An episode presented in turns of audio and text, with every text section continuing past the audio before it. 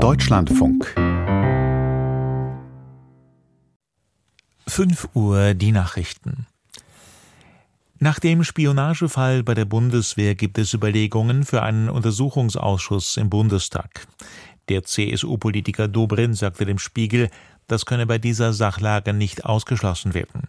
Befremdlich sei zum einen, dass sicherheitsrelevante Gespräche offensichtlich von den Russen mitgehört würden und zum anderen, dass Kanzler Scholz seine Ablehnung von Taurus-Lieferungen an die Ukraine vielleicht mit einer Falschdarstellung begründe. Russland hatte ein Gespräch ranghoher Bundeswehroffiziere abgehört. Unter anderem widersprechen sie darin einer Darstellung des Kanzlers, wonach für einen Taurus-Einsatz deutsche Soldaten in der Ukraine vor Ort sein müssten. Die Proteste gegen ein Erstarken der AfD reißen auch acht Wochen nach Bekanntwerden eines Rechtsextremistentreffens in Potsdam nicht ab.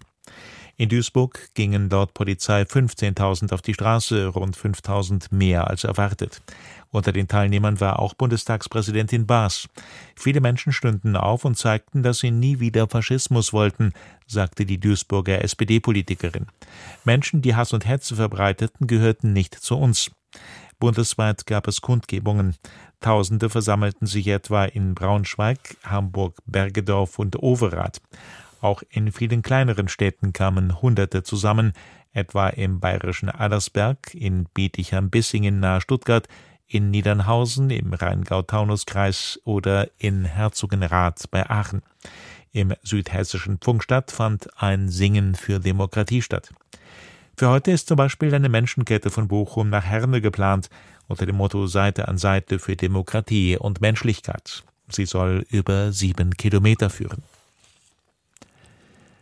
Nach dem Untergang des von Houthi-Rebellen beschossenen Handelsschiffes Ruby Ma drohen sich die Warnungen vor einer Umweltkatastrophe am Roten Meer zu bewahrheiten. Die Umweltorganisation Greenpeace rechnet mit schweren Schäden für das Ökosystem, vor allem wegen der 41.000 Tonnen Ammoniumnitrat an Bord.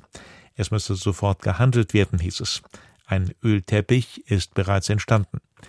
Die Rubimar war gestern gesunken, nachdem zwei Raketen der Houthi sie getroffen hatten. Seit Tagen wird vor einer Umweltkatastrophe gewarnt. Die Besatzung konnte sich in Sicherheit bringen. Der Angriff ist der bisher folgenschwerste. Erstmals führte eine Houthi-Attacke zum Sinken eines Frachters.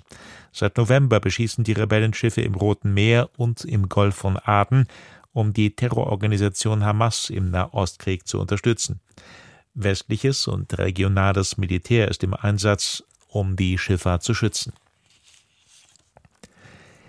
In der Schweiz wird heute über zwei Volksinitiativen zur Rente entschieden. Eine davon setzt sich dafür ein, dass Rentner eine 13. Monatszahlung bekommen. Gewerkschaften argumentieren mit einem Ausgleich der steigenden Lebenshaltungskosten. Bei der zweiten Volksinitiative geht es um die Anhebung des Renteneintrittsalters von 65 auf 66 Jahre. Sie war von der liberalen Jugendorganisation Jungfreisinnige Schweiz lanciert worden. Die JFS arbeitet mit der FDP zusammen. Die britische RB- und Popkünstlerin Rachel Keane alias Ray ist ihrer Favoritenrolle bei den diesjährigen Brit Awards gerecht geworden. Mit Preisen in sechs Kategorien stellte sie einen Rekord auf. In London erhielt die Sängerin, Liedschreiberin und Produzentin unter anderem die Auszeichnungen für das beste Album, beste Lied und die beste Künstlerin. Die Surferin Camilla Kemp hat sich im Wellenreiten als erste Deutsche für die Olympischen Spiele in Paris qualifiziert. Die 28-Jährige sicherte sich ihre Startberechtigung bei einem Wettkampf in Puerto Rico. Wellenreiten ist in diesem Jahr zum zweiten Mal olympisch. Die Surfwettkämpfe werden an der Küste von Tahiti im Südpazifik ausgetragen. Die Insel gehört zum französischen Überseegebiet von Polynesien. In der Fußball-Bundesliga gab es folgende Ergebnisse. Wolfsburg, Stuttgart 2 zu 3, Union Berlin, Dortmund 0 zu 2, Heidenheim, Frankfurt 1 zu 2, Darmstadt, Augsburg 0 zu 6, Mainz, Mönchengladbach 1 zu 1 und Bochum, Leipzig 1 zu 4. Das Wetter. Verbreitet Sonne nur im äußersten Westen und im Nordosten stärker bewölkt 12 bis 19 Grad. Morgen im Westen und Norden bedeckt, vereinzelt Regen, sonst vielfach sonnig 8 bis 15 Grad. Die weiteren Aussichten am Dienstag oftmals dichte Wolken, etwas kühler bei 6 bis 13 Grad. Das waren die Nachrichten.